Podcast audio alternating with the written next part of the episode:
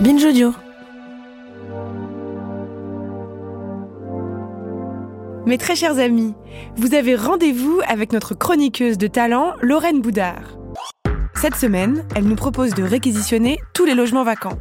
Parce que dans notre beau pays, 300 000 personnes sont sans abri. Mais à côté de ça, il y a 3 millions de logements vides totalement inoccupés depuis deux ans. Salut Lorraine. Salut Judith.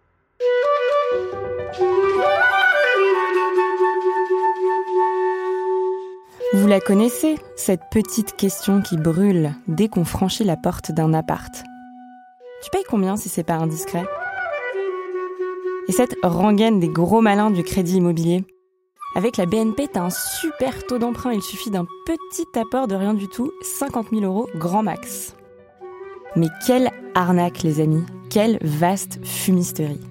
La vérité, c'est qu'en France, 3,5% des ménages possèdent à eux seuls la moitié des logements en location. Un million de ménages possèdent au moins 5 logements. Vous imaginez, vous, posséder 5 baraques? Eux, oui. Eux, ce sont ceux qu'on appelle les maxi-propriétaires, ceux qui n'ont pas besoin de trafiquer leur fiche de paye pour louer un 20 mètres carrés. Collectivement, personne n'a intérêt à cela. Personne, sauf eux. Jamais les expulsions locatives n'ont été aussi fréquentes, les loyers aussi élevés, les APL aussi maigres. Ça, c'est pour celles et ceux qui peuvent se loger déjà péniblement. Mais pour tous les autres, on fait quoi?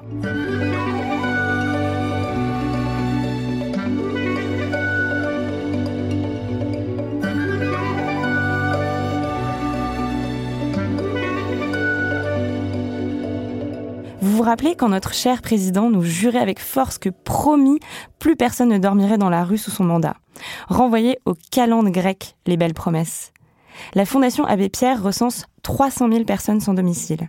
À côté de ça, il y a, en France, 3 millions de logements vacants, c'est-à-dire de logements vides depuis plus de deux ans. C'est un million de plus qu'il y a dix ans. Rien qu'à Paris, il y en a 117 000. Ces chiffres, je crois, témoignent d'une déchirure profonde. Comment peut-on tolérer qu'il y ait parallèlement autant de personnes sans logement et de logements sans personne Ma proposition, Judith, elle est toute simple. Réquisitionner tous les logements vacants.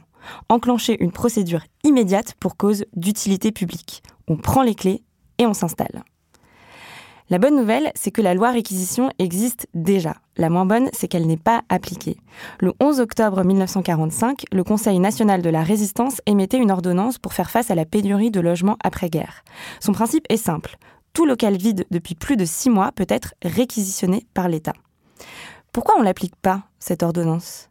Certes, tous les logements vacants ne sont pas réquisitionnables. Certains, notamment, sont trop vétustes pour y loger dignement. Mais si on réquisitionnait déjà tous ceux qui peuvent l'être, ce serait merveilleux, non? L'ordonnance de 1945, elle a été conçue pour répondre à des crises exceptionnelles, comme la sortie de guerre.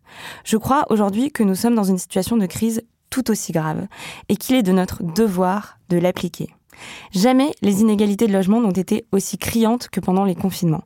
Il y a eu celles et ceux coincés dans leur chambre du Crous, les sans-abri à qui l'on a miraculeusement trouvé un toit, et les autres, journal de bord en main, nous invitant à vivre l'enfermement comme un roman, enivré par les premières senteurs de cerisier en fleurs, prendre du temps à soi, se reconnecter, cultiver son jardin.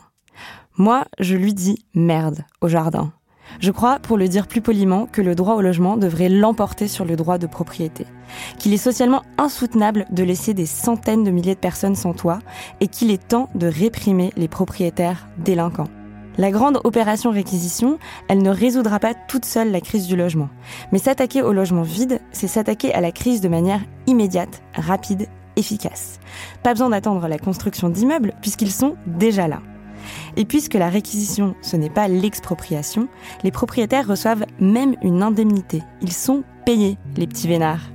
Dans les années 2000, le collectif Jeudi Noir prenait la révolte festive pour protester contre les prix exorbitants des loyers. Leurs actions squattaient les visites de studios hors de prix et foutre un joyeux bordel armé de confettis. Moi, j'aime bien cette idée de révolution joyeuse.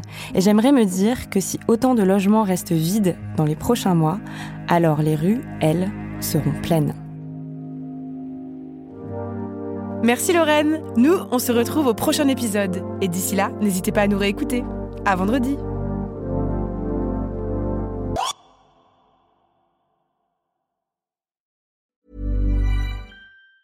Normally, being a little extra can be a bit much. But when it comes to healthcare, it pays to be extra.